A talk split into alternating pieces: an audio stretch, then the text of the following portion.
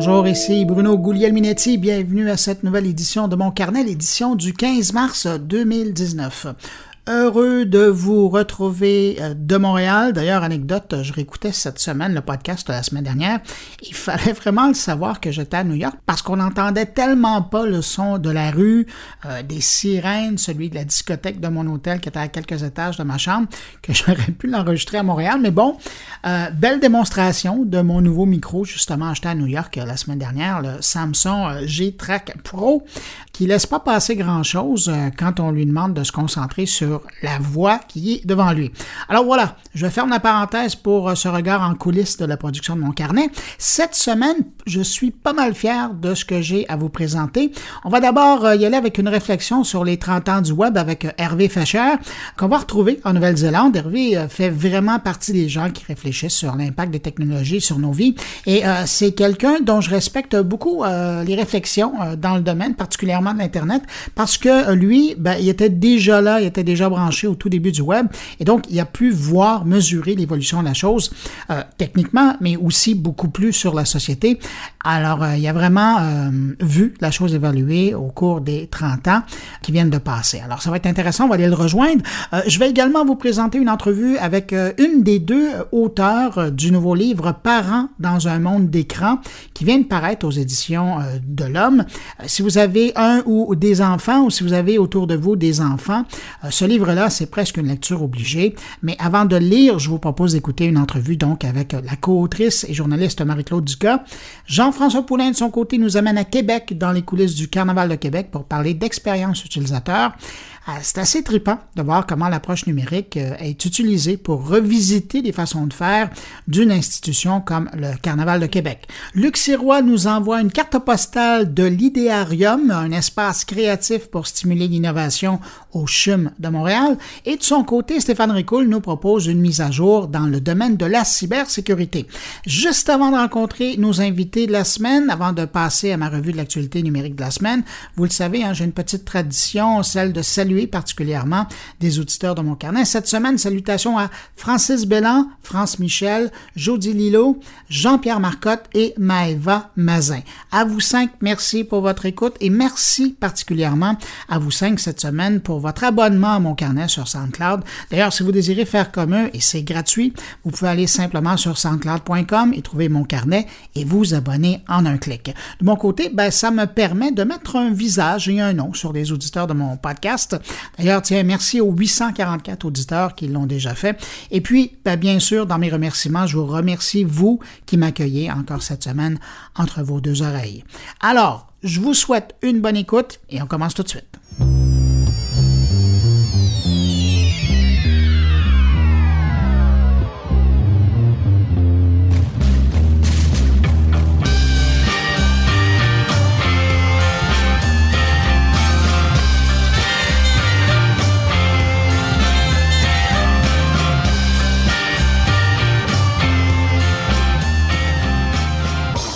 Clin d'œil à cette fameuse panne de l'Empire Facebook mercredi dernier.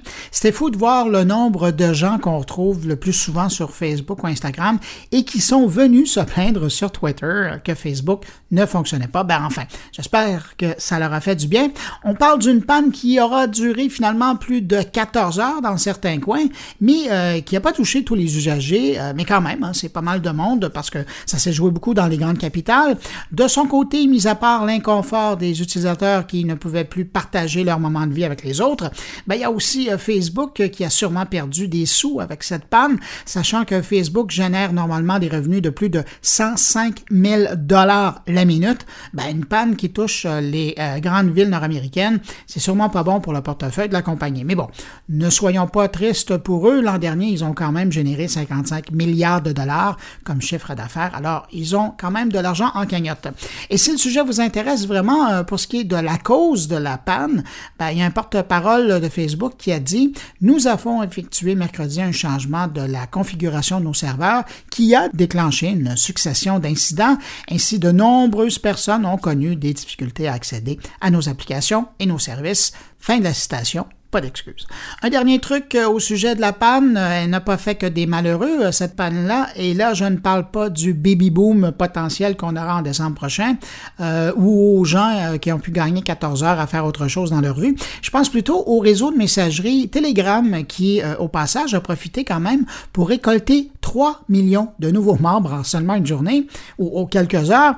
oui, parce que la panne touchait Facebook, mais également Instagram et WhatsApp. Donc, les gens étaient à la recherche d'alternatives pour communiquer entre eux. Et euh, parallèlement à Twitter, ben, il semble que c'est Telegram qui en a profité le plus euh, de cette quête d'une nouvelle messagerie, comme quoi hein, le malheur des uns fait souvent le bonheur des autres.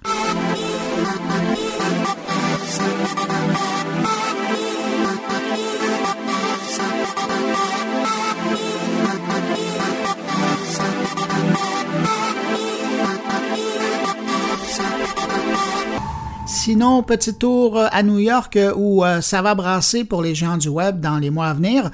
On a appris cette semaine qu'une enquête fédérale s'y tient au sujet des pratiques d'Apple et de Samsung qui auraient exploité, sans évidemment l'accord des utilisateurs, des données à partir de Facebook pour leur proposer une expérience entre guillemets optimisée. Alors évidemment, ça c'est pas permis aux États-Unis donc la justice américaine vient de prendre le dossier en main et fait enquête. Je vous rappelle que l'an dernier, dans un article du New York Times, on apprenait quand même l'existence d'accords entre les fabricants de téléphones et Facebook pour accéder aux données des utilisateurs pour faciliter le développement d'applications Facebook optimisées pour les appareils et les systèmes d'exploitation respectifs. Alors là, c'est évidemment un dossier que je vais suivre.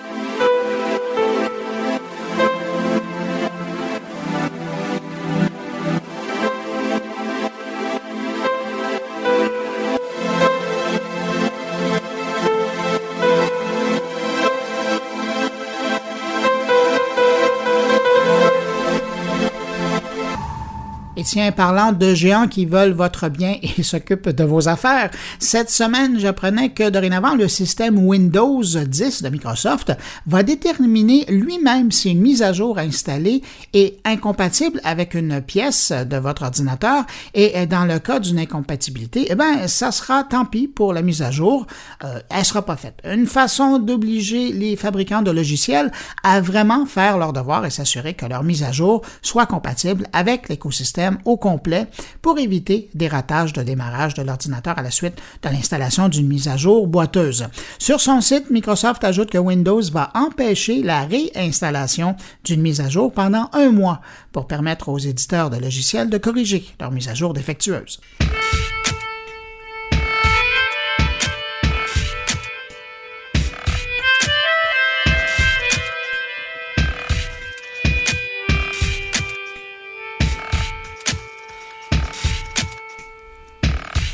Je mentionnais Twitter euh, il y a un instant, eh bien, eux aussi ont de la nouveauté en chemin. La prochaine mise à jour de l'application devrait faciliter le partage de photos et de vidéos en direct.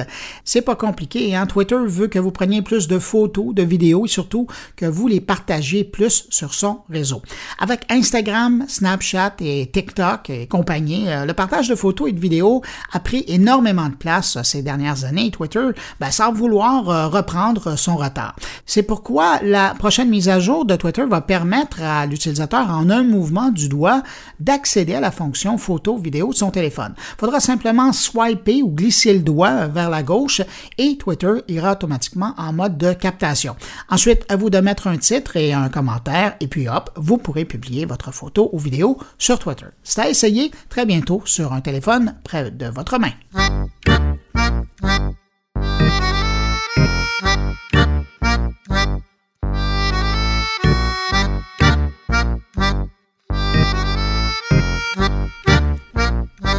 Grosse histoire en Europe ces jours-ci, et je ne parle pas du Brexit, c'est Spotify qui vient de porter plainte contre Apple auprès de la Commission européenne pour pratique déloyale de son concurrent américain Apple Music. Les gens de Spotify en ont assez du manque de collaboration de la part d'Apple. Dans la plainte, ils évoquent le blocage des offres promotionnelles, le refus de mise à jour et la taxation de 30 sur les transactions payantes, ce qui oblige Spotify à vendre ses abonnements plus chers aux utilisateurs d'iPhone. Exaspéré par ce comportement pas tellement fair play de la part d'Apple, ben Spotify en avait ras le pompon et fait appel à la Commission européenne pour s'assurer du maintien d'une compétition juste et non discriminatoire. Mais bon, faut dire que euh, Spotify n'est pas le seul joueur de l'Internet à ne pas apprécier la façon de faire d'Apple dans son App Store. Euh, je vous ai déjà parlé de Netflix et de Fortnite qui ont également dénoncé les pratiques d'Apple. Et tiens, parlant d'Apple, un mot sur Apple Music qui poursuit son déploiement dans l'univers des objets connectés. Eh bien, cette fois, c'est par le biais des appareils signés Amazon. Aux États-Unis, probablement ailleurs dans le monde d'ici quelques mois, Apple Music euh, est maintenant disponible sur les bornes Amazon Echo et Fire TV. Alors voilà une nouvelle qui va pas faire euh, le plaisir à Spotify non plus, mais de l'autre côté, Spotify avait euh, quand même des bonnes nouvelles cette semaine. On apprenait que le fabricant sud-coréen Samsung va préinstaller Spotify sur ses téléphones Galaxy S10 et offrir jusqu'à six mois gratuits d'abonnement à ses nouveaux utilisateurs.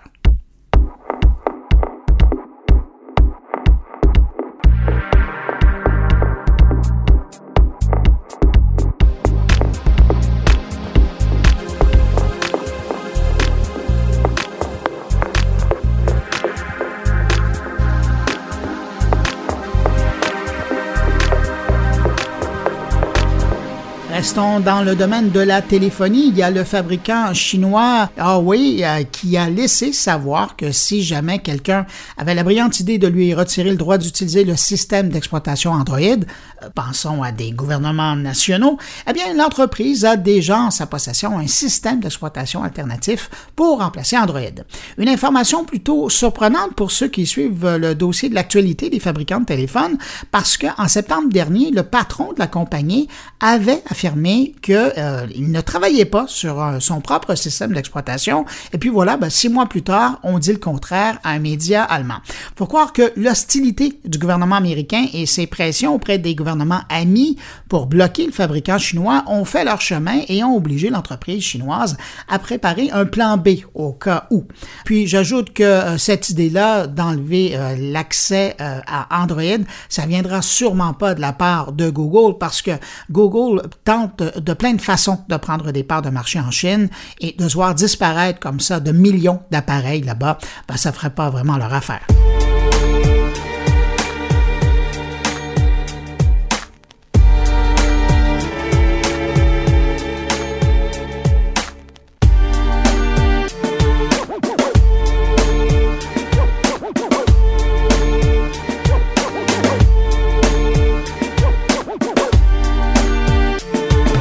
Shockwave, est-ce que ça vous dit quelque chose? Oui, je parle du système développé par Adobe il y a plusieurs années pour rendre le web plus interactif, notamment.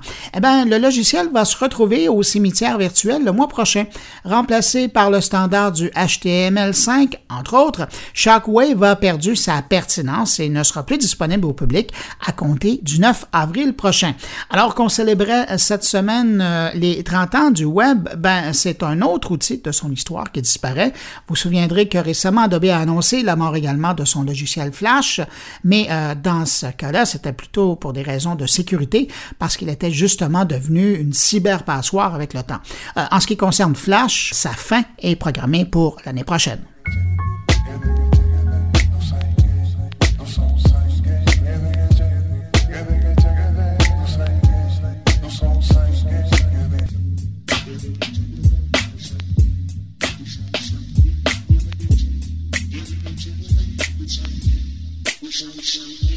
Je termine avec deux informations concernant Google. D'abord, bonne nouvelle pour les utilisateurs des appareils Pixel.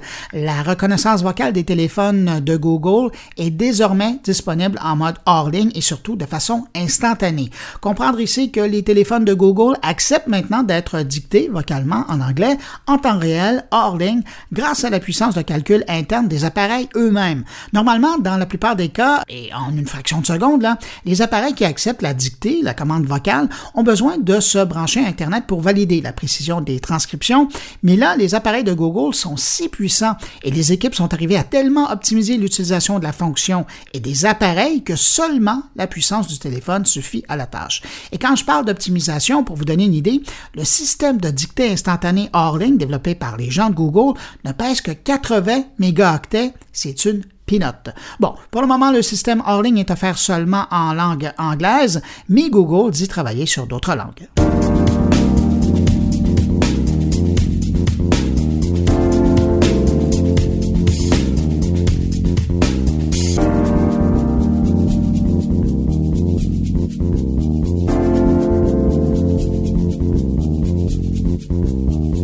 Seconde information concernant Google, c'est au sujet de cette info que j'ai vu passer cette semaine et qui dit qu'aujourd'hui, Google supprime quotidiennement plus de 6 millions de publicités indésirables par jour. Quand on dit indésirables, c'est qu'elles ne répondent pas aux euh, règles publicitaires de Google Ads.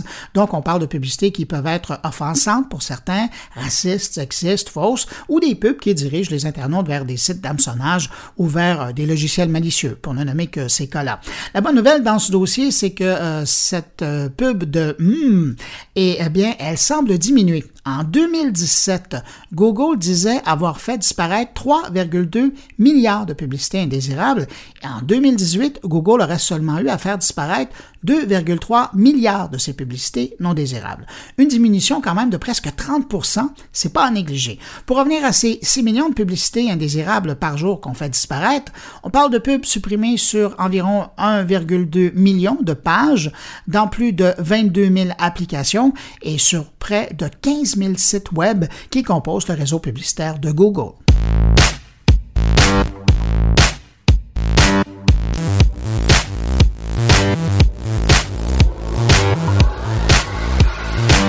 Cette semaine, on a beaucoup parlé des 30 ans du web à la télé, à la radio et sur le web lui-même. Et j'étais curieux de revenir sur le thème, mais plus de façon philosophique, pas technologique. C'est-à-dire euh, de voir ce que le web avait amené à notre société. Et pour y arriver, je pense que la meilleure personne que je connaisse, qui regarde ça aller depuis un certain temps et qui a le recul nécessaire pour le faire, c'est mon ami philosophe et artiste Hervé Fischer.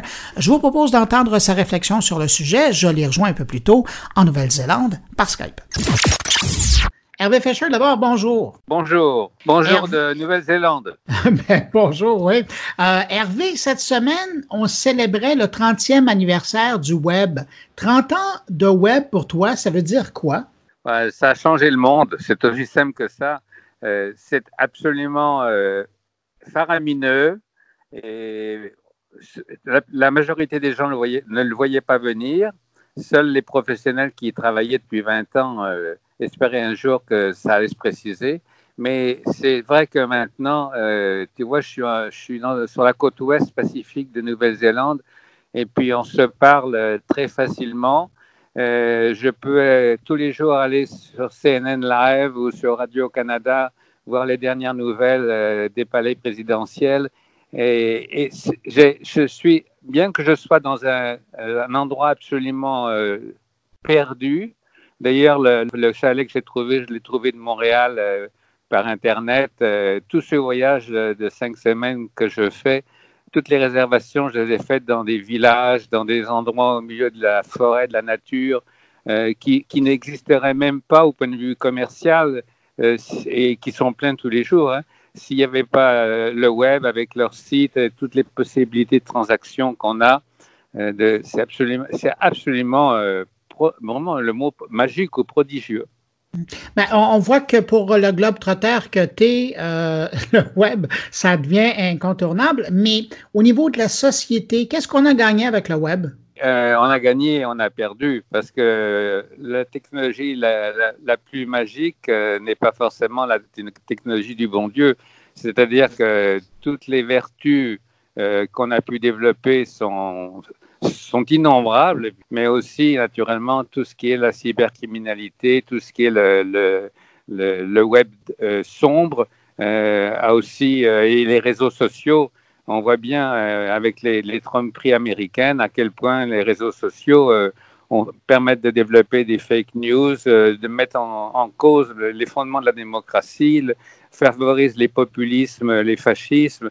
Donc, euh, il y a le meilleur et le pire, ce qui est normal, c'est l'humanité. Ben, c'est justement, c'est ce que je comprends par ton propos, c'est-à-dire que dans le fond, on retrouve sur le web ce qu'est l'homme, dans, son bon et dans son mauvais.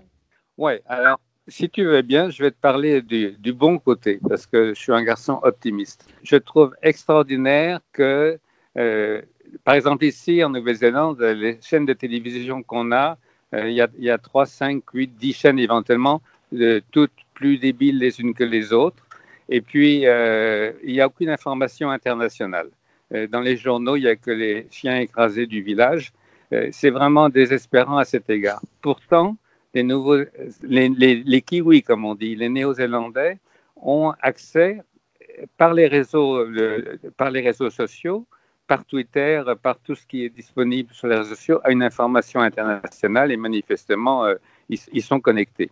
Ils ont des problématiques écologiques, politiques euh, qui montrent bien qu'ils ne sont pas perdus dans le fin fond du Pacifique.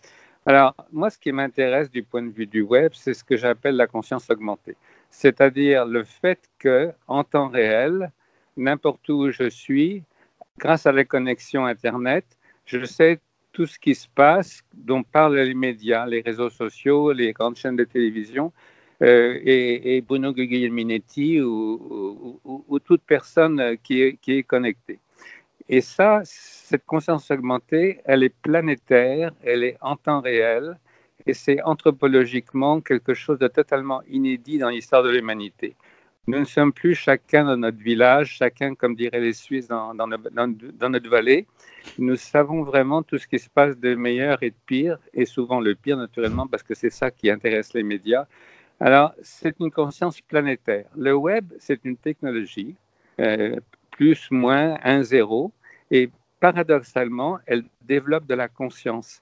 Elle développe même de l'éthique planétaire, parce que quand je, suis informé en temps réel des scandales qui se passent, Dieu sait s'il y en a, à droite et à gauche, j'ai forcément une réaction euh, selon mon, point de vue politique, bien sûr. Mais disons que Hervé Fischer s'indigne quand il voit de la corruption, des, des, guerres, des scandales de toutes sortes qui tous les jours sont présents. Cette indignation, c'est une émotion, c'est l'envie de m'engager, de réagir, de, signer une pétition, d'envoyer de l'argent s'il y a un tsunami quelque part avec des, résultats catastrophiques. Donc cette, éthique planétaire, euh, c'est la technologie. C'est la technologie qui développe de la conscience humaine, de la conscience euh, vraiment riche, profonde, au point que c'est même une, une éthique, c'est-à-dire ce sentiment de, de, vouloir intervenir partout sur la planète pour assurer un progrès cette éthique, c'est pas l'éthique euh, qui change selon les, sociétés et les époques. C'est tout, bêtement les droits universels de l'homme. Et c'est absolument étonnant que depuis 30 ans, euh, les droits universels de l'homme ont gagné, grâce euh, au web, une, une, intensité, un respect, un militantisme évident. Et c'est pour ça que je crois au progrès, grâce à la technologie. Alors, 1 ou 0, c'est vraiment basique, c'est même pas les 26 lettres de l'alphabet. Mais euh, tu vois, tu vois l'effet, tu vois l'effet, l'impact prodigieux pour quelqu'un qui croit, qui croit, qui veut croire, parce que tous les jours c'est dur d'y croire, mais qui veut croire et qui pense qu'on finira par progresser dans, l'aventure humaine. Euh, mais c'est soudain, anthropologiquement, c'est inédit et c'est extrêmement rapide. C'est une révolution, euh, mais ce n'est pas une révolution sanglante comme la révolution de 89, euh, qui voulait aussi progrès. C'est une révolution soft, douce, euh, extensive, et qui touche individuellement chacun de nous et qui oblige les autorités, les pouvoirs à tenir compte démocratiquement davantage et de plus en plus des opinions individuelles qui s'expriment dans les réseaux sociaux. Mais Hervé, de l'autre côté, qu'est-ce qu'on a perdu au change avec le web?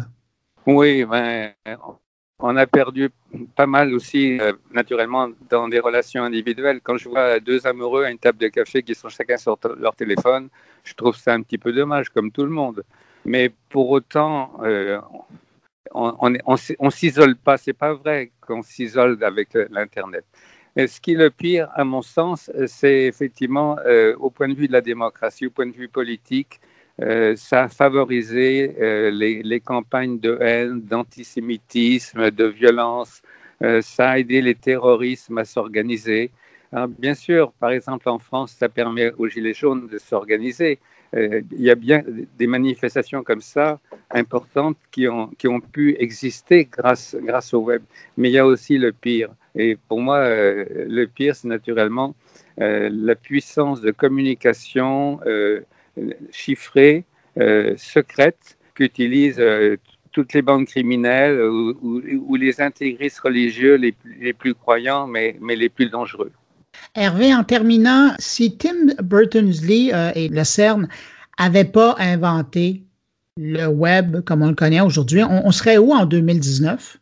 Oui, je suis sûr que quelqu'un d'autre l'aurait inventé parce que c'était, il y a beaucoup de gens qui travaillaient là-dessus. Voilà, la question, pour la résumer, est-ce que le monde serait plus chaotique ou serait plus plate dans le sens qu'il n'y aurait pas, pas d'écho euh, de, de, toute l'information? Tu sais, c'est une question hypothétique, je ne peux pas y répondre, mais je, pense que de toute façon, quand la technologie se développe, elle a sa logique de développement qui est technologique et qui est commerciale.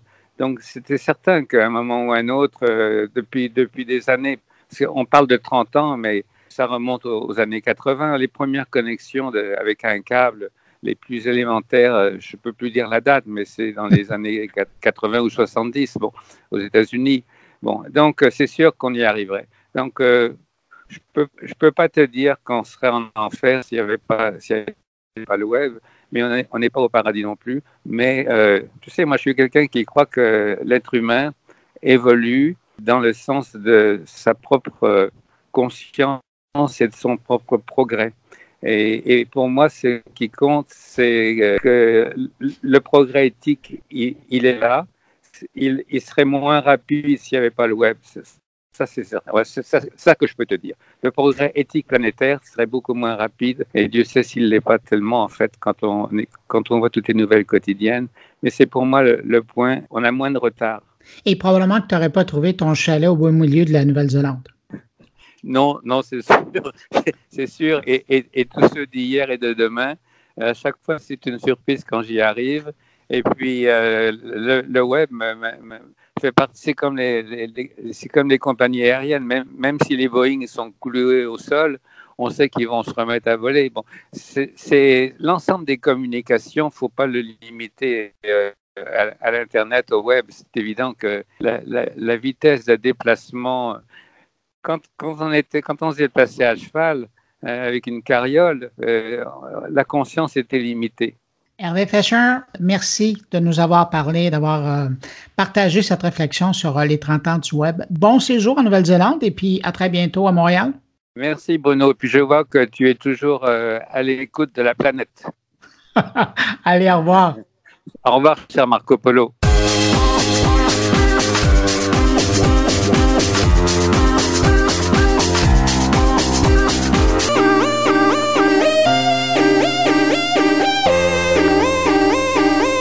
Le disais en ouverture de mon carnet, cette semaine, je vous propose une entrevue avec Marie-Claude Ducas. Euh, c'est l'une des deux co-auteurs du livre qui vient de paraître aux éditions de l'Homme, Parents dans un monde d'écran. Ce livre-là, euh, qu'elle a coécrit avec euh, la prof de l'UCAM, Catalina Brisno, eh bien, il vient vraiment remplir un immense trou qui existait dans le secteur de l'outillage des parents dans un contexte de vie numérique. En anglais, il y avait bien la journaliste torontoise Amber Mack qui a publié il y a quelques années un ouvrage sur le sujet, mais ça n'a jamais été traduit en français.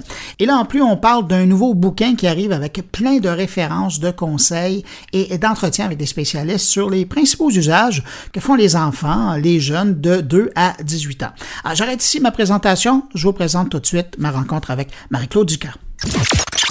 Marie-Claude, c'était quoi l'idée au départ? Qu'est-ce que vous aviez en tête? Bien, on se rendait compte à quel point il y a pas. Il existe des livres pour donner plein de conseils sur plein de choses euh, aux, parents, notamment aux nouveaux parents euh, quand tu viens d'avoir un bébé.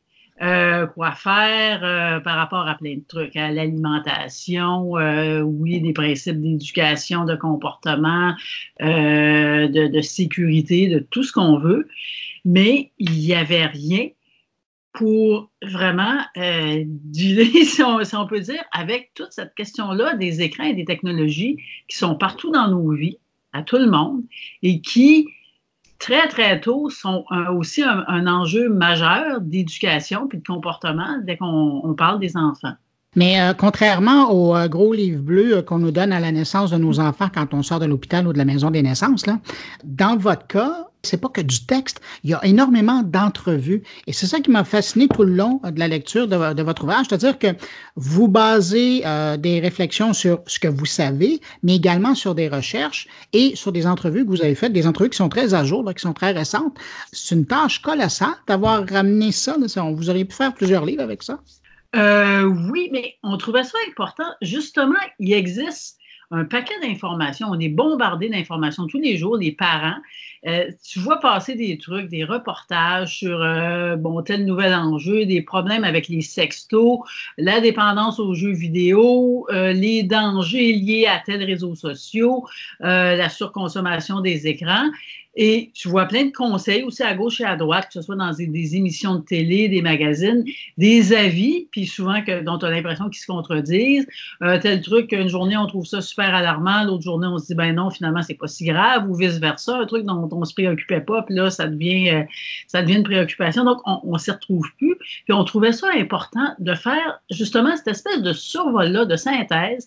Puis oui, ça a été, un exercice de fou, mais on trouve ça. puis c'est que les gens dans leur vie quotidienne trouvent aussi que c'est un exercice de fou. On dit fallait que ça soit fait, euh, de ramasser ça, de prendre le, temps de faire la part des choses, de regarder les choses avec un certain recul, en disant voici où on en est. Euh, remettre ça en contexte aussi, expliquer aux gens, par exemple, que c'est juste prendre conscience du fait que, tu sais, dans les médias, par essence, ils rapportent des mauvaises nouvelles pour toutes. ils vont rapporter une préoccupation, puis c'est correct, ils font leur job, mais que tu finis par avoir l'impression que tout va mal, puis par rapport à la technologie, qu'il y a juste des côtés négatifs. Parce que quand il y a des côtés positifs ou quand il y a quelque chose d'intéressant dans nos vies, ben on n'en parle pas. Ça ne fait pas l'objet d'un reportage remettre ça en contexte. Puis oui, aller chercher plein d'avis d'experts, faire le point.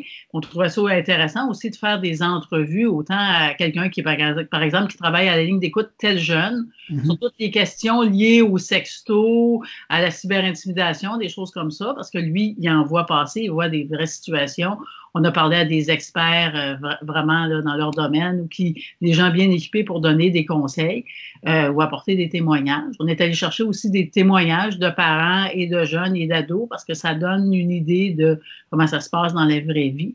Puis on voulait, avec tout ça, ça donne un livre, c'est ça, j'ai envie de dire vraiment fait pour la vraie vie. On donne des avis réalistes parce que ça, on trouvait ça aussi. Tu sais, des fois, tu vas passer une espèce de liste d'avis, euh, limiter le temps d'écran à tant d'heures par jour, euh, interdisez à l'affaire. Puis là, tu regardais ça, tu te dis, ouais, mais qui fait ça pour vrai? C'est personne. Donc, vraiment, on, se colle à la vie des gens, puis on donne des, des, des avis qui sont applicables mais qui sont ancrés aussi dans une. À un moment donné, ça, ça pas une sorte de réflexion, de dire il n'y a pas de recette magique, mais en même temps, il y a des trucs qui peuvent vraiment aider. Et on n'est pas dans le jugement, on le voit bien, et par les témoignages que vous avez ah, cherchés, et par vos propos. C'est exactement ça qu'on ne voulait pas faire. On ne voulait pas faire encore un autre livre ou une autre série de conseils qui font que les gens se sentent coupables. Euh, ça, on voulait beaucoup, c'est ça. Pas culpabiliser, pas dramatiser, pas faire que tu, justement tu te sentes mal en lisant ça. Puis au contraire, euh, plutôt que tu te dises ah ben oui, c'est vrai. Il faut vraiment que je fasse attention à telle chose. Comment je peux faire? Oui, je pourrais parler de telle chose à mon enfant, ça serait plus facile. Euh, oui, il faut que je lui pose des questions. Il euh, faut que j'ouvre le dialogue avec lui sur telle chose. Puis là, on va pouvoir mettre en place des balises ensemble. C'est ça, c'est vraiment des choses euh, applicables, j'ai envie de dire, je pense, rassurantes. Puis en même temps, sinon, on ne balaye pas les problèmes en dessous du tapis quand il y a des vrais gros problèmes. Mais de l'autre côté, vous venez quand même confirmer que c'est un défi temps qui se rajoute à la, en guillemets, job d'être parent, qui était déjà pas nécessairement simple. Euh, il y a tellement d'aspects, puis on a l'impression que plus les années passent, au départ, il y avait l'ordinateur, euh, il y avait l'écran qui était branché sur Internet, on disait, mettez ça dans le passage ou dans la cuisine, ça va régler le problème, vous allez voir ce que vos enfants font. Euh, après, les téléphones sont arrivés, les consoles de jeux, et puis c'est ça, à, travers l'ouvrage, quand on lit les experts, quand on vous lit, on se rend compte que la taille est ample et, complexe. Il y a vraiment des subtilités ici et là, qui se rajoutent. Oui, c'est un aspect de la vie dont il faut se rendre compte. Notre vie est, est rendue plus complexe à plein, plein, plein d'égards.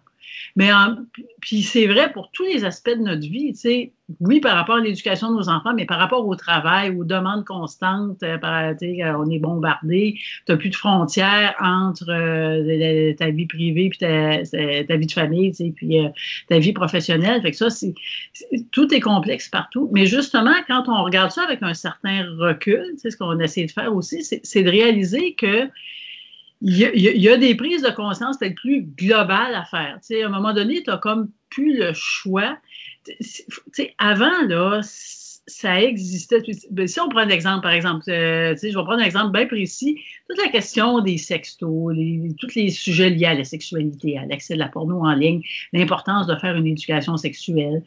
Bon, entre vous et moi, là, c'est pas d'hier que les parents sont pas capables de parler, ont bien de la misère à parler de sexualité avec leurs enfants.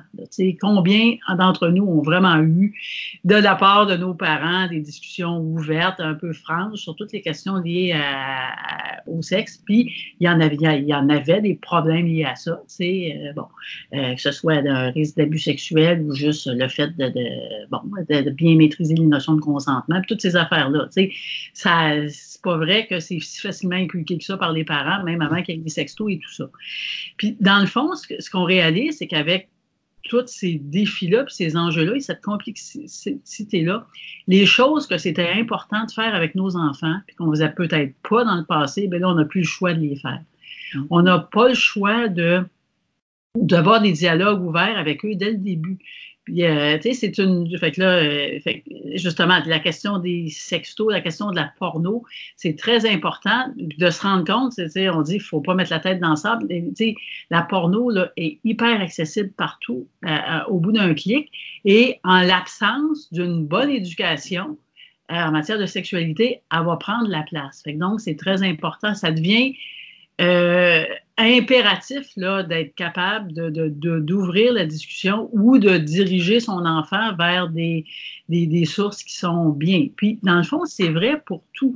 On explique à quel point, euh, en ce qui concerne en général tout l'usage des écrans, des réseaux sociaux, des euh, donc consommation de, de, de, Netflix ou de YouTube, puis les jeux vidéo, tout ça, que c'est important d'ouvrir le dialogue le plus tôt possible avec son enfant, de le faire parler, de ce qui l'intéresse, de comprendre comment il, comment il fonctionne, puis là, d'installer avec lui des balises, de, de l'apprendre lui-même une sorte d'autodiscipline, puis d'installer une diversité d'activités, tu sais, à un moment donné.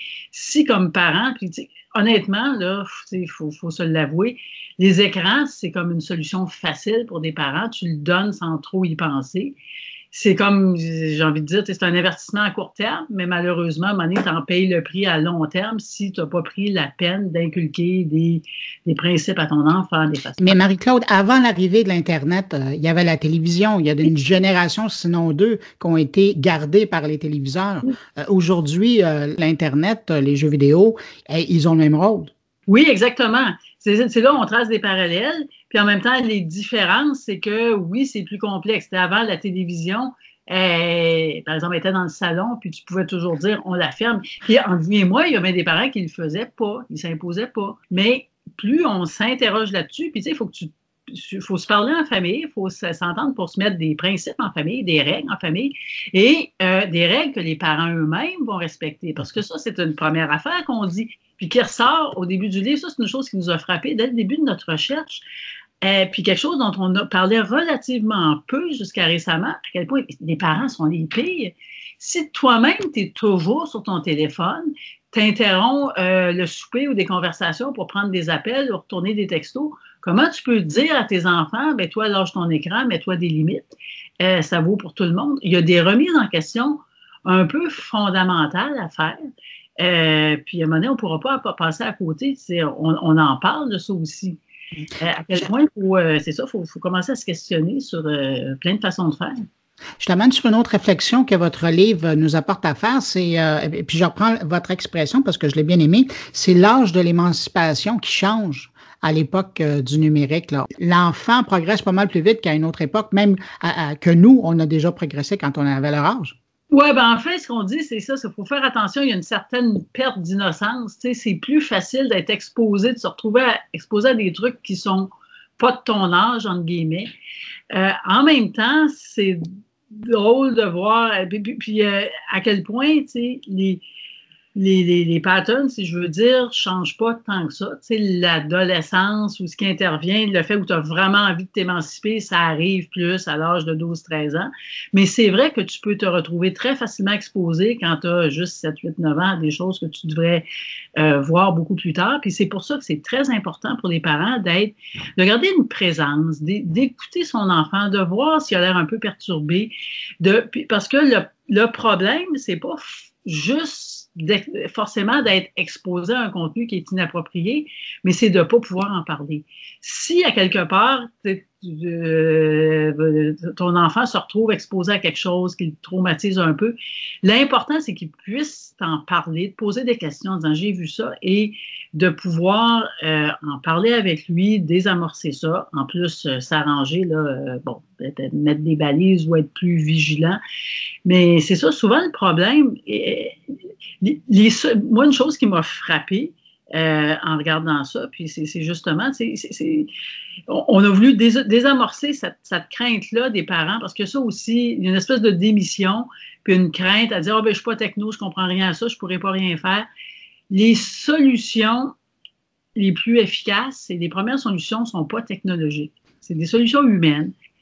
Euh, c'est humain, même si tu comprends rien, même si tu sais pas comment installer un contrôle, comment faire, par où commencer, commencer par regarder ton enfant, l'écouter, garder une conversation, garder du temps avec lui. Tout le monde peut faire ça.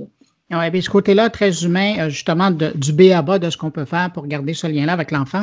Vous l'expliquez bien euh, dans, dans, votre livre. En terminant, je voulais revenir sur une chose, à vous parler du, de la littératie numérique. Hein. C'est comme, c'est drôle qu'en 2019, ça soit encore un problème d'avoir, puis tu viens juste le mentionner, encore des parents qui disent, ouais, mais moi, je suis pas techno, je sais pas comment ça marche, puis qui se voient un peu, là, BA devant, euh, devant cette réalité-là que leur enfant vit.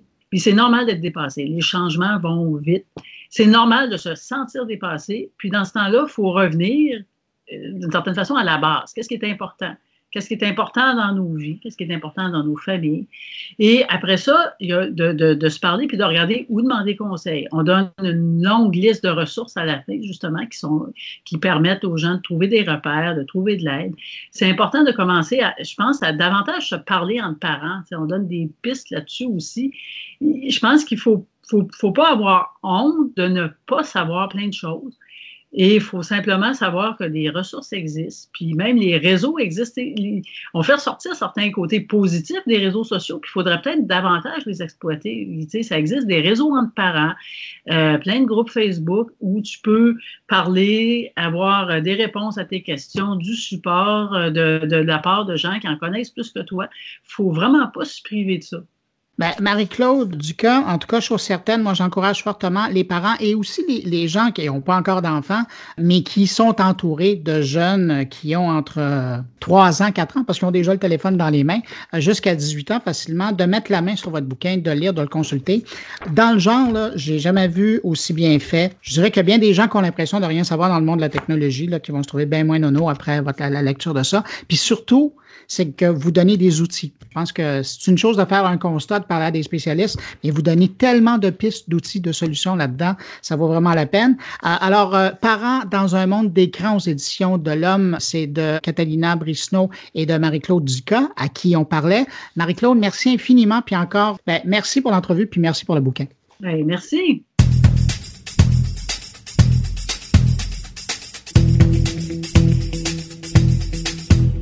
Maintenant le temps d'aller rejoindre Jean-François Poulain. Salut Jean-François. Bonjour Bruno. Hey Jean-François, cette semaine, on parlait un petit peu partout, 30e anniversaire du web. Ça représente quoi, toi, 30 ans du web?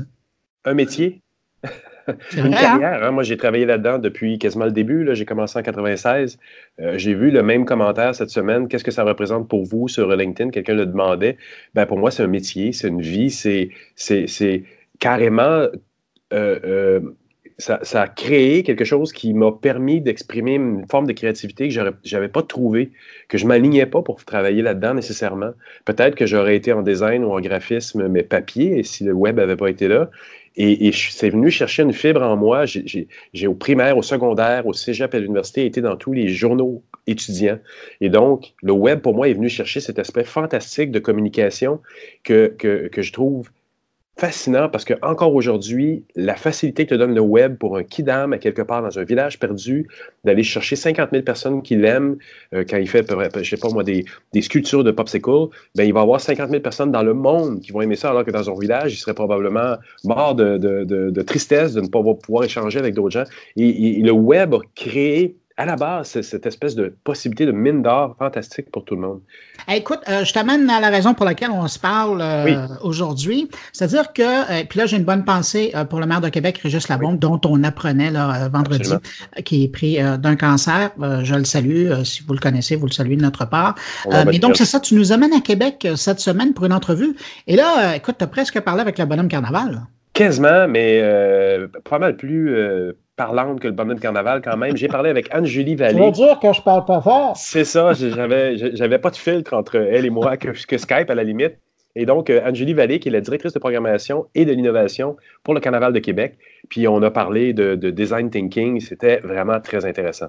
Oui, parce que euh, le design thinking, dans le fond, c'est l'application, dans leur cas à eux, c'est l'application de quelque chose que toi, tu utilises depuis longtemps dans le contexte numérique, mais elle, dans le cadre de son travail, l'utilise dans le, dans le monde des, des briques ou du mortier ou de la neige et du mortier.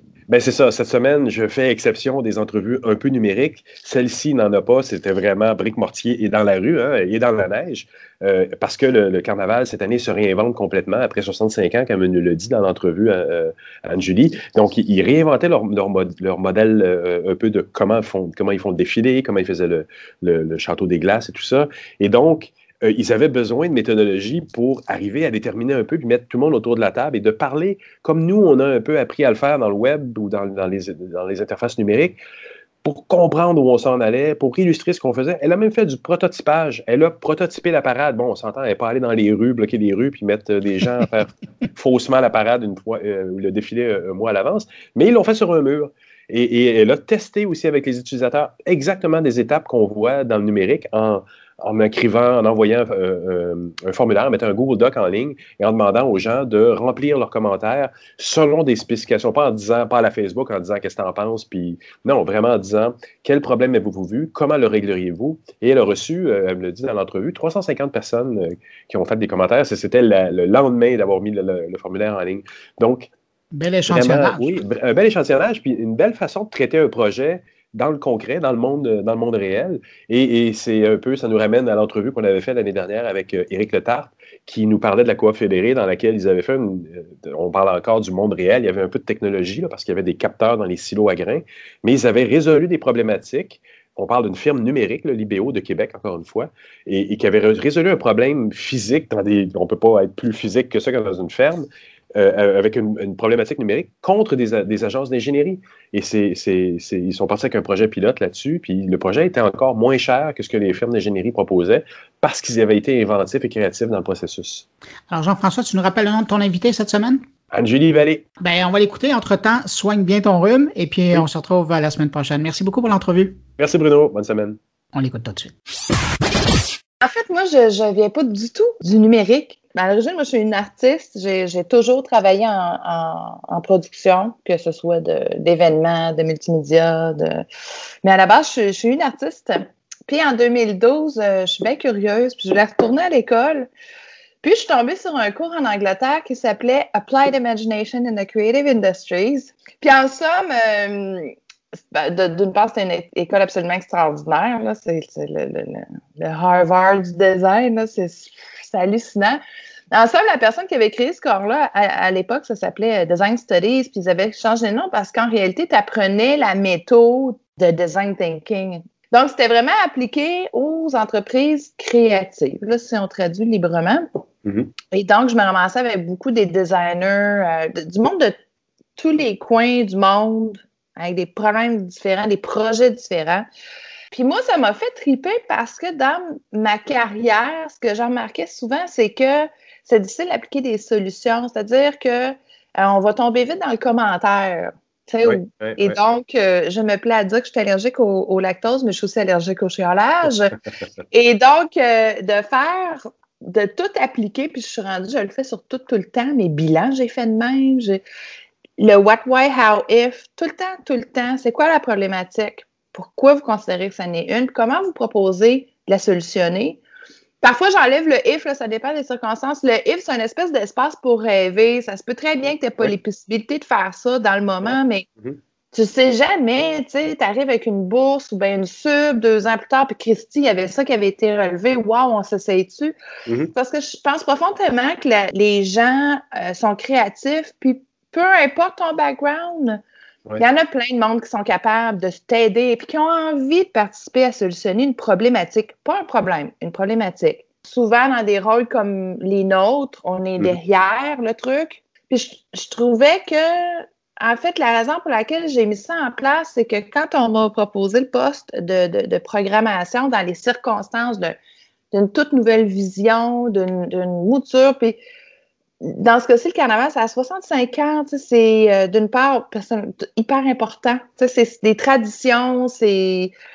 Mais on est en 2019, il y a des choses qui ne fonctionnaient plus, puis qui ont été réfléchies bien avant que j'arrive. Puis comment on met ça en place? Puis pour moi, c'est important de préparer les gens à changer un, un virer un bateau, tu sais, à, pratiquement à 80, là. Puis de s'assurer que. Dans le cadre du carnaval, donc, ta mission, était déjà dessiné. On savait qu'on voulait changer, euh, mais on ne savait pas exactement comment encore ou comment on allait ben, appliquer ces changements-là. Les grandes lignes étaient définies. Moi, mon boulot, c'était, disons, de matérialiser l'aspect contenu. Donc, euh, d'une portion des, événements. Là. Puis l'idée, c'était de, ramener euh, les événements partenaires, c'était de redonner un peu le carnaval aux gens dans leur quartier, à travers des, ah des comités citoyens ou des, des SDC. Puis moi, je m'occupais de livrer les gros morceaux. Tu sais, le palais qui était un non-palais que j'ai transformé en cour royale. Les fameux défilés, on a fait une soirée ADM avec un line-up de, de, DJ féminine internationale. Oui, oui, oui. C'était vraiment de changer le truc. Mais je, même à l'interne, pour moi, c'est quelque chose qu'il fallait aussi aborder. Puis j'avais mis cet été déjà, à la fin de l'été, mis en place le Carnal Lab pour commencer à jaser avec mes, mes collègues de pratiques innovantes en entreprise puis en, création, tu sais. Fait que moi, je me, je me pointe avec mes gris-gris, là, puis... C'est quoi tes gris-gris? Écoute, j'ai... Euh, moi, je crois beaucoup au safe place. Je pense qu'on passe euh, pas assez de temps pour, pour parler de ça, que dans le changement, tu doit impérativement avoir un, ben, ce que je traduis dans le fond par espace sacré, un endroit que dans lequel t'entres où là, le jugement, le négativisme, euh, le sarcasme n'est pas permis parce que tant que ça c'est permis, tu peux pas avancer. Puis euh, on est tous très différents. Euh, il y en a qui ne disent rien. La fameuse parole qui dit Je veux me faire l'avocat du diable, mais. Ouais. Hein? Ouais. tandis que là, on se lâche. On... Fait que c'est tout simple. Euh, c'est une petite euh, guirlande de bling euh, colorée que je mets au pas de la porte. OK. Puis c'est super le fun d'un aspect très anthropologique là, ou behavioral de voir les gens en complet sauter la petite cocotte. Ah, d'accord. Il faut qu'ils sautent par-dessus pour rentrer dans la salle. Ben, moi, je n'ai jamais demandé ça. Jamais. Mais, les gens le font. C'est intéressant, ça. Moi, vient avec ça une espèce de petit, euh, des petites clochettes en forme de, d'étoile. Puis ça, c'est le gris-gris, c'est-à-dire que dans une réunion, quand, oups, quelqu'un tombe dans ses réflexes, on est tous humains, on en a tous, que ce soit de, de, limiter ses propres compétences ou juger ses limites ou celles des autres, on pogne le gris-gris puis on le shake. c'est juste pour ramener aux gens, hey, non, on n'est pas là-dedans, là. Là, on est ailleurs. Je trouve ça super le fun d'avoir pu faire ça. De, de faire venir des gens pour nous parler. J'ai déjà fait venir Eric, pour, euh, pour faire un atelier sur euh, le DS. Euh, Éric Lepard de Libéo, qu'on a déjà interviewé, oui. Oui, c'est d'essayer d'approcher ces changements-là autrement. Comme tu disais, des fois, tu fais face à des limitations parce que les gens, dans les réunions, vont se dire, ou c'est quelque chose qu'on ne peut pas faire. C'est toujours ça, quand tu dis on libère les gens, on libère leur esprit, c'est les amener ailleurs pendant cette réunion-là. Dans le cadre du carnaval, tu n'as pas eu trop de blocs, justement, se dire, oh, ça, on ne peut pas le faire, ou ça, ça va être limitatif, ou on n'a pas assez d'argent pour faire ça. Je pense que les gens n'étaient pas sûrs de ce que j'allais faire, mais on ne m'a pas dit, mais voyons donc. Non, non, les gens sont embarqués. Puis là, après, c'est l'être humain. il y en a qui embarquent plus que d'autres. Il y en a qui ça parle. Il y en a qui, qui, utilisent des métaux qui trouvent le fun, d'autres, ça leur parle moins. Là, ça, c'est correct. Puis comment, toi, au bout de ça, tu reprends ça puis, en tant que programmatrice, programmeur mm-hmm. de l'événement, tu le reprends euh, et t'en tires le jus nécessaire parce que c'est beau d'être 10 ou 15 autour de quatre tables, par exemple, d'en tirer des, des post-it, puis d'avoir des idées qui en sortent. Il y a des semblants de belles conclusions, mais ça reste quand même à quelques personnes qui sont dans la réalisation qui doivent tirer des conclusions de ça, puis aller vers l'action concrète. Comment j'applique ça? Écoute, c'est assez intéressant. Ben, d'une part, moi, ça fait euh, dix mois que je suis là. donc, euh, le Carnaval est aussi en charge de, produire les Fêtes de la Nouvelle-France, d'organiser de, ça. Puis, euh, tu vois, c'était dès cet été, j'avais mis en place, c'était vraiment très simple et old school. Mais pour améliorer cet événement-là, ce que j'avais trouvé, c'est des espèces de feuilles de papier euh, style euh, parchemin, là, imprimé parchemin. Là. Puis j'avais distribué ça, mon Dieu, aux bénévoles, aux à mes collègues, à tous ceux qui pouvaient de proche ou de loin euh, être impliqués dans, dans, la, dans, le succès de la réalisation de, de, de cet événement-là. Puis j'étais avec un CPN, comment pourrions-nous améliorer euh, je, là, je me souviens plus, l'expérience visiteur, quelque chose comme ça, je me souviens plus. Mm-hmm. C'était très scribe, là, je suis allée avec la thématique. Là, Puis tu vois, hier, avec mes collègues, justement, dans l'équipe, on les a ressortis parce que là, il faut préparer le prochain. Mm-hmm. Puis on a pris du recul, on a vécu d'autres événements entre-temps. On regarde ça, puis on dit Ah oui, c'est vrai, ça, ça avait été relevé. ça, ce serait possible. Cette année, puis je suis même pas dans l'ordinateur, là. Je suis dans le papier, là. Absolument, le highlighting, tout. L'idée, c'est le data. Peu importe comment tu vas le chercher. Je veux dire, un bundle de papier dans un, dossier jaune, Absolument. Mais il est là, il a été conservé précieusement, puis il nous sert à pouvoir avoir, ben, d'une part, un recul, mais aussi un, le prendre en considération. Ben, en fait, c'est ça. Ma question m'allait m'amener à ça parce que tu as eu, à un moment donné, à te revirer rapidement pendant l'événement et envoyer un questionnaire. Donc, tu es tombé exactement comme on fait dans, le numérique. D'ailleurs, on ne le fait pas depuis des années, nous autres non plus, mais tu es venu à un moment donné où oh, il faut que je il faut que j'aille voir les gens qui l'utilisent, puis je leur pose des questions pour pouvoir spinner quelque chose de nouveau parce que tu avais détecté qu'il y avait quelque chose qui marchait peut-être pas euh, à quelque part. Ah non, en fait, ça, je, je, voulais faire ça depuis des mois. Euh, dès l'automne, je me disais, comme on va présenter une, mouture de défilé qui va être extrêmement différente de ce à quoi les gens sont habitués. Il y avait une complexité quand même technique dans son déroulement. C'était le format était complètement différent. on, allait ailleurs, là, puis c'était une, opportunité de collaboration euh, absolument extraordinaire mm-hmm. entre tous les intervenants. Là. Mm-hmm. Puis dès l'automne, j'avais dit, il faudrait se faire un espèce de what, why, how, if, où les gens pourraient contribuer à améliorer leur expérience carnavalesque. Puis, comme j'avais cette idée-là depuis plusieurs mois de le mettre en place, j'ai jugé opportun qu'on le mette en place après le premier défilé. Euh, c'est un défilé qui s'est pas déroulé comme on voulait, ça, a été toute une affaire. Le deuxième s'est défilé, c'est défilé, oui, s'est déroulé exactement comme on voulait, mais ça a fait euh, couler beaucoup d'âme, ce premier défilé-là. Et donc, en point de presse, juste après, avec euh, notre directrice générale, je l'ai plugué le formulaire. je savais qu'il était prêt, que, notre webmaster l'avait mis en ligne. Euh, puis les gens avaient, et à ce jour, on peut encore aller euh, sur notre page web, dans Contactez-nous, puis au bas, il y a un lien vers améliorer votre, contribuer à améliorer votre expérience carnavalesque.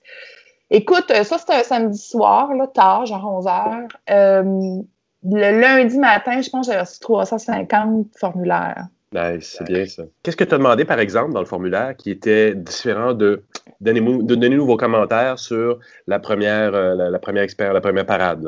Oui, ben, en fait, je ne voulais pas cibler que le défilé. Euh, parce que nos sites étaient nouveaux, notre façon de le faire, euh, tout était très nouveau. Là. Quelle est la problématique? Pourquoi vous considérez que c'est une problématique? De quelle façon suggérez-vous de la, de la résoudre? Oui, oui, carrément. Puis, puis ce qui est extraordinaire, c'est qu'un petit peu comme pour mes fameuses feuilles parchemin, eh ben, à un moment donné, on va retomber dans le carnaval, on va avoir pris un petit peu de recul, puis je vais sortir ça, puis ça, me, ça devient une checklist. Mais pas juste pour la programmation, parce que des choses là-dedans qui relèvent peut-être d'autres départements, je vais mm-hmm. pouvoir partager à mes, à mes collègues, puis ça devient un son de cloche différent des gens qui... des collègues qui, elles, répondre à tous ces commentaires-là qui sont sur les réseaux sociaux, ça prend quand même beaucoup de patience et de courage pour euh, faire face à tout ça, on va se le dire. Et ça, c'était juste le lendemain et une semaine avant l'autre défilé avait, que, tu devais ajuster. Quoi. Il y avait quelque chose que tu avais le temps d'ajuster. Donc, est-ce que ces feedbacks-là t'ont amené à, réussir à faire cet exercice-là? Les ajustements devaient se faire euh, tellement rapidement que c'est pas à partir nécessairement de, l'ensemble des 350 euh, mhm. euh, rétroactions que je pouvais me baser. C'était très, très clair où est-ce qu'il fallait aller. Là, euh, ça amenait un renforcement quand même. Oui, puis c'est des choses de toute façon qu'on avait relevées des gens que nous, on avait constaté de toute mhm. façon comme mhm. équipe, toutes les équipes ensemble. Puis c'était très, très simple. Là. Il y avait vraiment trois ou quatre éléments à, ajuster. Puis là, bang, on avait le show qu'on voulait samedi qui suivait. Mais ça n'empêche pas que si on décide de continuer dans cette voie-là, toutes les rétractions qu'on a sont super intéressantes. Puis les gens vont arriver avec d'autres idées. sais, vous avez deux sites, pourquoi est-ce que vous ne serait pas telle façon, telle façon? Ça reste du data. C'est là que c'est intéressant. Et on voit que le numérique a débordé dans le monde réel en même temps, à travers la formation que tu as prise qui est devenu un peu cette méthodologie que tu appliques pour le carnaval. Je trouve ça intéressant parce que tu parles de data, il n'y a pourtant pas d'interface. Ben, il y a une interface, il y a un défilé, il y a des événements. C'est la même uh-huh. chose que si je crée une application, un site web ou une expérience en hôtellerie. C'est le, même principe. C'est de mon organisation, je redonne une expérience aux gens qui viennent l'apprendre. Ça, c'est vraiment intéressant. c'est intéressant, puis j'en reviens souvent pour expliquer ça. Puis je dis, écoutez, quand vous allez faire votre épicerie, là, ils vous font goûter des affaires. Ils vous demandent c'est comment, font remplir des. C'est la même affaire. Même chose. Je pense que c'est d'autant plus important de le faire maintenant qu'on est dans une époque de réactivité médiatique ou euh, de, nos élus qui vont rapidement faire des suggestions en réaction à ce que les médias pensent, que, que les gens pensent. Si nous, en tant que personnes sur le terrain, on ne s'équipe pas en disant oui, mais moi, j'ai en temps réel ou après ou avant, j'ai fait des tests j'ai sondé, j'ai fait des recherches avec les gens, des vraies personnes sur le terrain. Ah, OK. Et là, on sait ce qu'on va ajuster pour la prochaine phase. Donc, ne soyons pas trop réactifs, soyons intelligents et évoluons à partir de ça. C'est effectivement, je pense, une... probablement qu'il y en a qui l'appliquent depuis des années de façon intuitive. Je pense mais que il y a beaucoup d'organisations qui apprennent maintenant avec ce qui, est encadré dans des méthodologies comme celles que tu as apprises, qui deviennent, qui, ça devient plus systématique. Et, et là, c'est intéressant. Et donc, on attache notre truc pour l'édition 2020. 2020, oui, du Carnaval de Québec. Ça va être encore plus euh, intense. Extraordinaire. Angélie, j'aimerais te remercier beaucoup pour l'entrevue. Merci, Jean-François.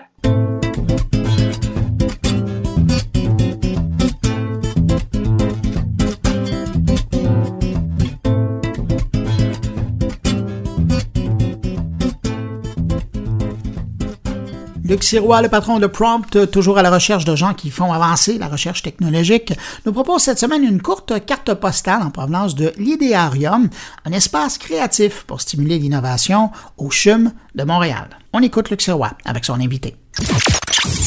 Sarah Méni, je suis adjointe à la directrice de l'enseignement et de l'académie au CHUM, donc Centre hospitalier universitaire de Montréal. Et là, vous êtes allé un peu plus loin. On est où ici, là, dans ce merveilleux lieu? Nous sommes dans l'idéarium, donc euh, les premières bases pour créer une communauté réellement innovante. Donc d'essayer de sortir du cadre, de rassembler des gens, autant des partenaires externes, des patients, des chercheurs, les soins, l'enseignement, vraiment de rassembler les gens pour essayer d'avoir des idées, tout le monde ensemble, mais qui vont plus loin et qui ont un impact réel sur la population et sur notre organisation, ainsi que les équipes là, donc, vous avez créé un lieu. Qu'est-ce que c'est? Décris-nous ça dans deux mots. Oui, en fait, euh, euh, nous avons un espace café parce qu'on sait que euh, la plupart des gens dans la littérature, c'est nommé, se rassemblent souvent sur, dans des lieux où il va y avoir un café disponible. Donc, on a également des espaces pour écrire sur les murs. On a également une colonne qu'on souhaiterait éventuellement la connecter, d'en faire un objet connecté probablement. nous avons des livres, bien évidemment, parce qu'on veut vraiment mettre l'accent sur la littératie, l'importance finalement euh, des données probantes dans nos projets. Donc, d'avoir une ouverture internationale à ce niveau-là, puis peut-être faire même des publications avec les projets qui naîtront ici. À l'idéarium.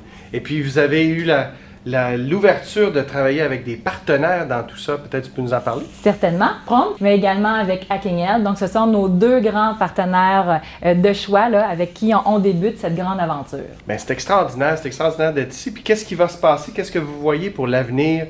De l'Académie, l'avenir du CHUM?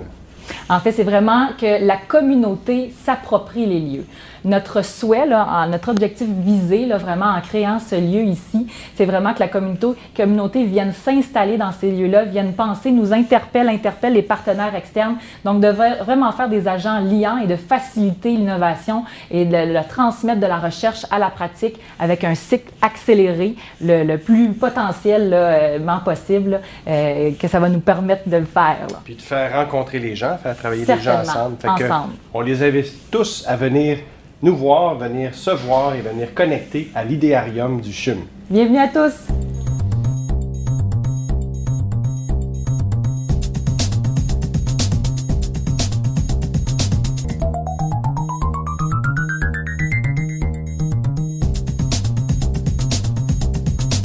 Et on est rendu au billet de Stéphane Ricoul. Cette semaine, Stéphane nous propose une mise à jour dans le domaine de la cybersécurité.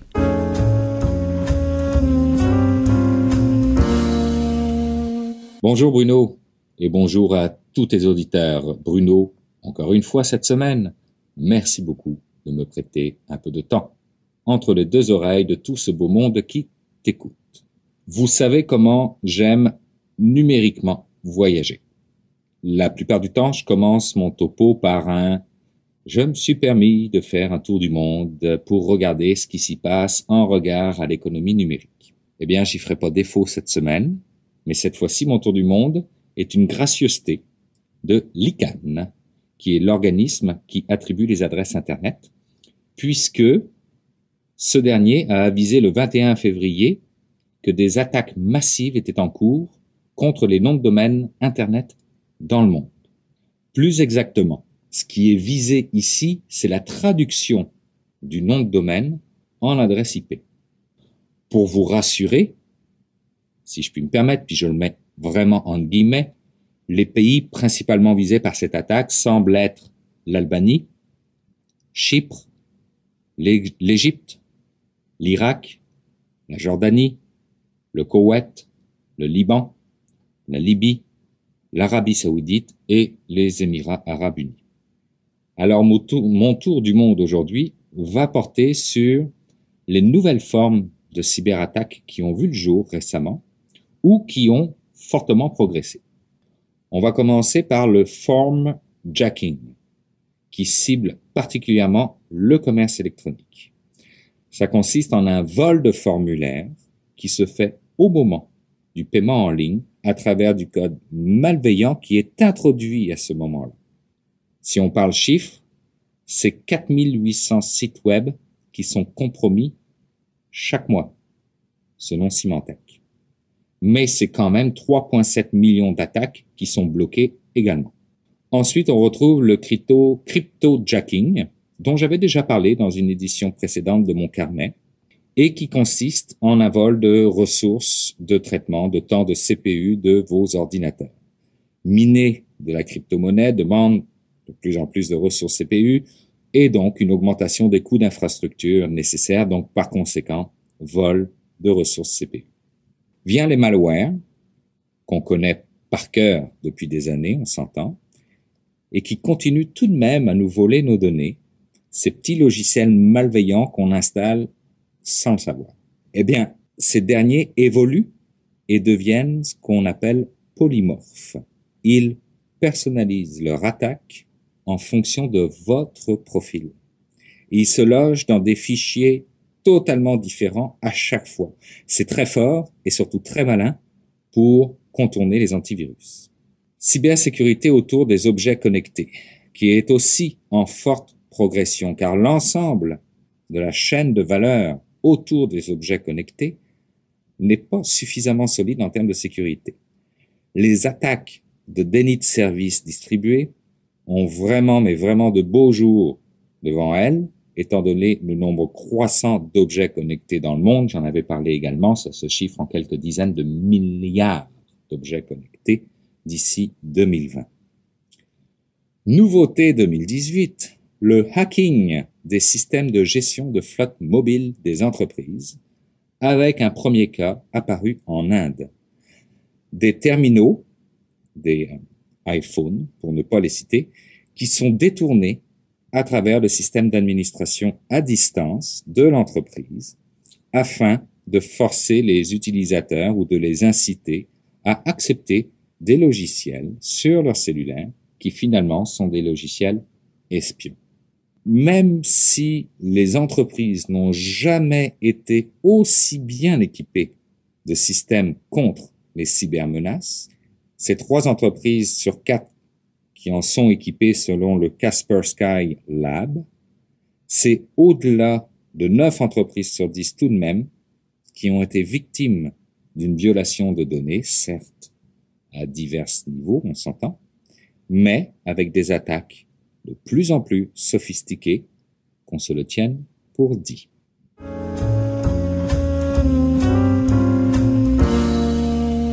Et ben voilà, c'est déjà tout pour cette édition de mon carnet pour cette semaine. J'espère que vous avez apprécié.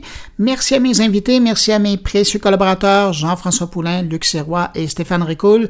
Comme je vous le rappelle, chaque semaine, n'hésitez pas à passer le mot autour de vous si vous pensez que mon carnet pourrait intéresser vos amis, connaissances. C'est simple, hein, vous les invitez à se rendre sur moncarnet.com tout est là. Si vous désirez me laisser un mot, vous pouvez le faire en passant par les réseaux sociaux, la page Saint-Clair de Mon Carnet, ou encore par le blog à l'adresse moncarnet.com.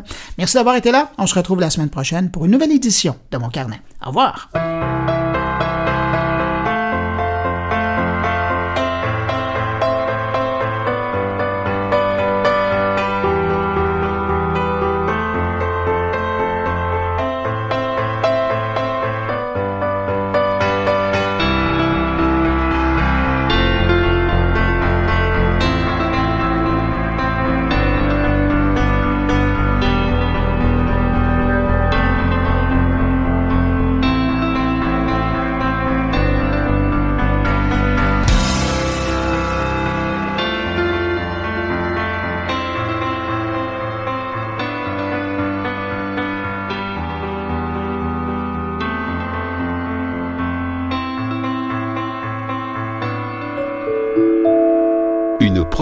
Goulielminetti.com